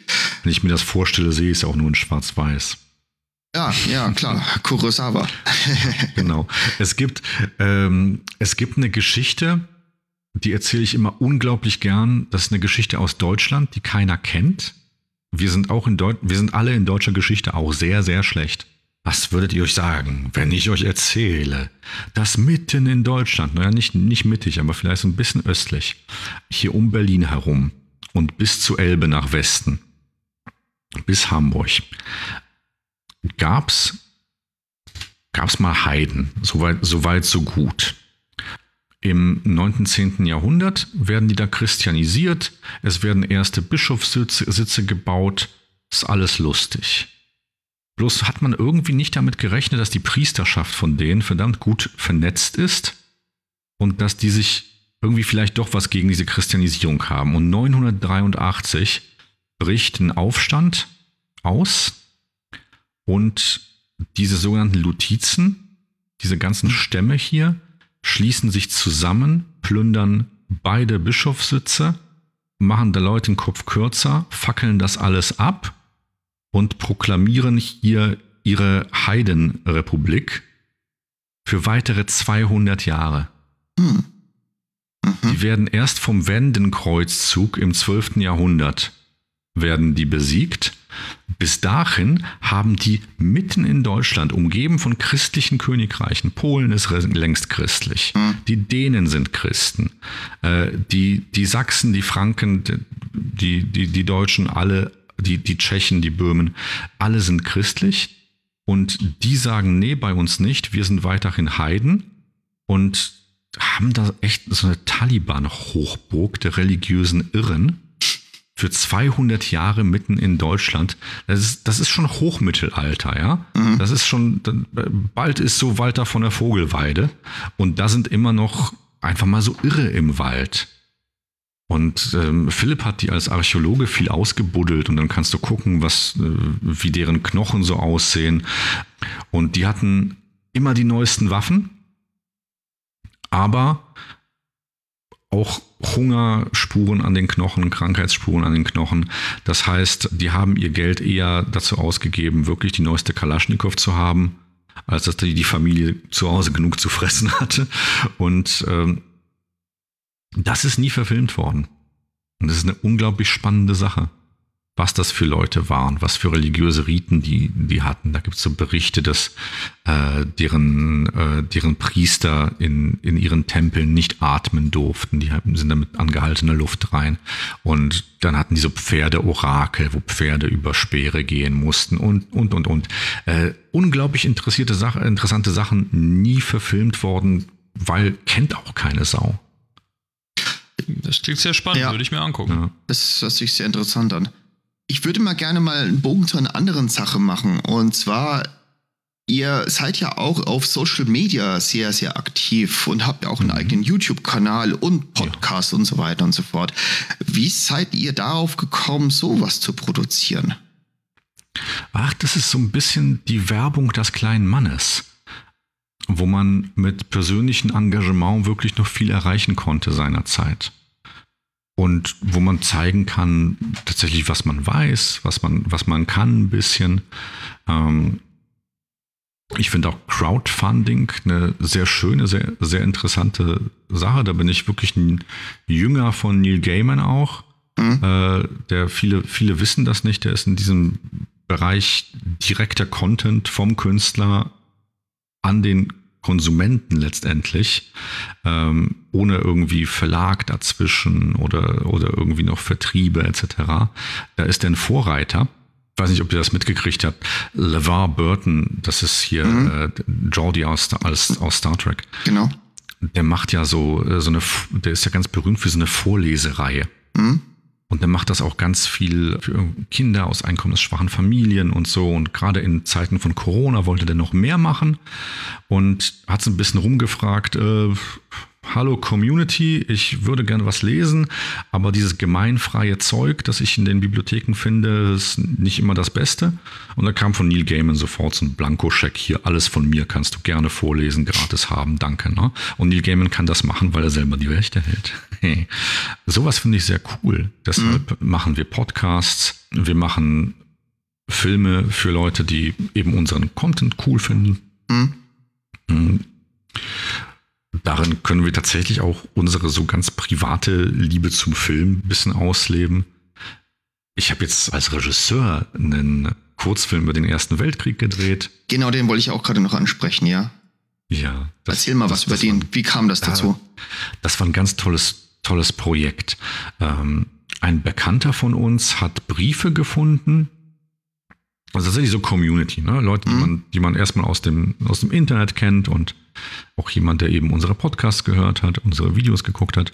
Und der Heiner, der hat Briefe gefunden in seiner Familie von seinem Urgroßvater.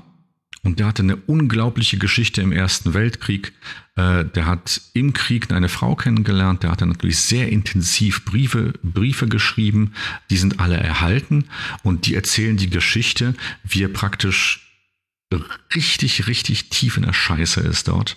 Und zehn Tage vor Ende des Krieges sagt er, nee, jetzt muss man entweder gehen oder man stirbt hier und er desertiert zehn Tage vor Ende des Krieges. Und ansonsten hat er sich freiwillig gemeldet. Er war den ganzen, den gesamten Krieg dabei, minus zehn Tage. Mhm. Und ähm, wir haben das durchgearbeitet und gemerkt, dass diese Briefe wirklich eine faszinierende Geschichte erzählen. Und dass wir das gerne mit Laienschauspielern, also tatsächlich mit diesem Urenkel in der Hauptrolle, mhm. erzählen würden in einem kurz, in einem ziemlich langen Kurzfilm, also 20 Minuten oder so. Ja. Das, ich habe ihn auch gesehen, er ist äh, ziemlich gut geworden. Äh, aber warum ist dann ausgerechnet ein Stoff über den Ersten Weltkrieg? Weil man bei euch. Mhm. Wieso habt ihr nicht irgendwie was anderes genommen, was ja, was vielleicht irgendwie aus, äh, aus Mittelalter oder sowas. So ein Stoff. Hm. Oder hat es, weil es euch gerade in den Schoß gefallen ist, dann habt ihr das genommen. Tatsächlich, weil es uns gerade in den Schoß gefallen ist. Und weil ich diese Briefe gelesen habe und weil sich mir dann so ein Gesamtkonzept erschloss. Wir haben diese Briefe, wir haben diese Nachfahren, der da diese Nähe zu hat, der seinem, der seinem Urgroßvater tatsächlich auch sehr ähnlich sieht. Und die Geschichte, die diese Briefe erzählen, hat sich mir ganz gut in so ein Drehbuch übersetzt, als ich die gelesen habe. Und die haben mich tatsächlich berührt und, und mitgenommen auch. Das, das ist recht faszinierend. Wir lesen die in dem Film auch viel vor. Ähm, der Mann hatte so eine ganz einfache, stellenweise ein bisschen bemühte, aber irgendwie eindringliche Sprache. Und ich habe so das Gefühl, der war nicht dichter genug, um sich wirklich verstellen zu können. Ich habe den wirklich vor mir. Und das hat mich sehr beeindruckt. Und deshalb wollte ich, wollte ich das machen. Und wir, wir hatten die Mittel, das, das relativ günstig zu drehen. Hm. Tatsächlich. Okay, und wo habt ihr diese ganzen Kostüme herbekommen? Äh, die haben wir tatsächlich von Rain Actern. Ähm, das ist teil, teilweise auch der äh, besagte Nachfahre. Mhm. Äh, der ist nämlich auf so eine herrlich aufgeklärte Art und Weise eben ja fasziniert von diesem Erster Weltkriegsthema Mhm. und bringt da auch so viel mit, dass man damit vielleicht nicht, nicht verbinden, nicht auf den ersten Blick verbinden würde. Ne? Da würde man vielleicht denken, oh mein Gott, die tragen da irgendwie diese Stahlhelme und, und Uniformen. Das sind bestimmt alles üble Militaristen. Mhm. Aber gar nicht. Da sind stellenweise auch wirklich einfach geschichtsbegeisterte Leute, die auch Pazifisten sind. Und die, die stellen da diese Uniformen nach, haben diese Waffen exakt, wie sie sein sollen und sind trotzdem extrem pazifistisch und zeigen das ähm, auch als Ab Abschreckung. Ne? Das, ist, das ist keine Verherrlichung, die die, die, die da betreiben.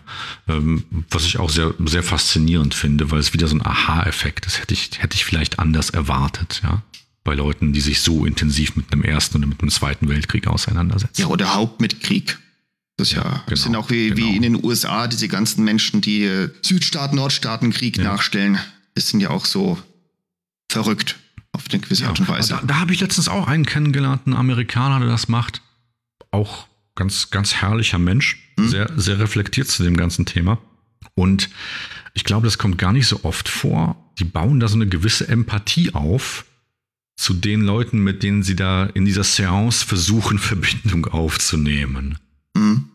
Wenn die das richtig machen, und ich glaube, wenn das, das aufgeklärte Leute sind, dann steht da am Ende eben meist eher so ein pazifistischer Gedanke. Und oh mein Gott, wenn hier jemand wirklich stand, dann war das wirklich kein tolles Erlebnis und dann war das wirklich Zwang und da war null Heroismus und die, die Chance hier zu sterben.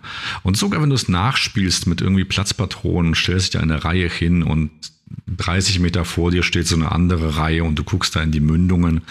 Ich glaube, das, das kann einem schon den, den tiefen Pazifismus in die Knochen treiben.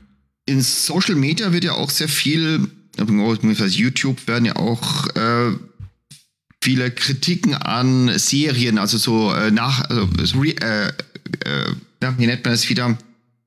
Äh, Reacting-Videos gemacht, gedreht. Mhm, ja. Ähm, wie war das für dich, als du so ein Reacting-Video auf Barbaren gesehen hast? Ja, das ist ein bisschen unfair. Weil wir sind ganz gut vernetzt in dieser Histor Historio-YouTuber-Gemeinde. Hm? Und ich kenne die meisten. Und die hätten mir nichts Schlimmes angetan. die, die wussten, dass wir das waren und haben uns extrem geschont. Okay. Äh, dabei wäre das, glaube ich, nicht mal nötig, weil wir ganz genau, weil wir ja ganz genau wissen, wir haben es ja gemacht, Mhm. sehenden Auges, wir wissen ganz genau, was richtig ist und was falsch ist.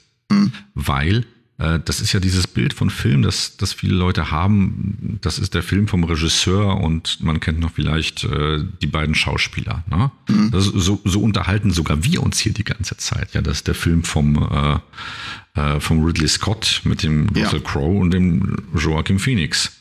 Äh, Joaquin Phoenix gut, Hm. Russell Crowe, äh, Ridley Scott, hm. und, und dann haben wir so ein Gespräch über einen Film. Ähm, aber da, da machen ja Gott an, an so eine Produktion wie Gladiator, wie viele Leute haben da gemacht, mitgemacht? 800? 1200? Das, ja.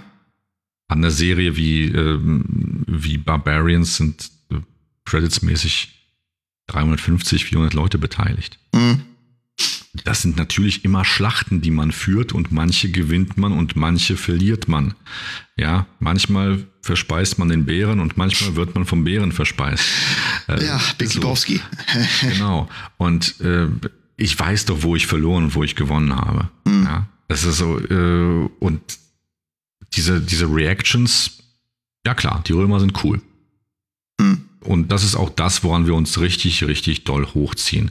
Wir haben dort äh, die besten Römer aller Zeiten auf einen Bildschirm gebracht. Das ist in dieser Qualität noch nie, nie von der Kamera gemacht worden. Okay. Und das ist so ein bisschen so ein Mic-Drop. Und das kann uns keiner nehmen.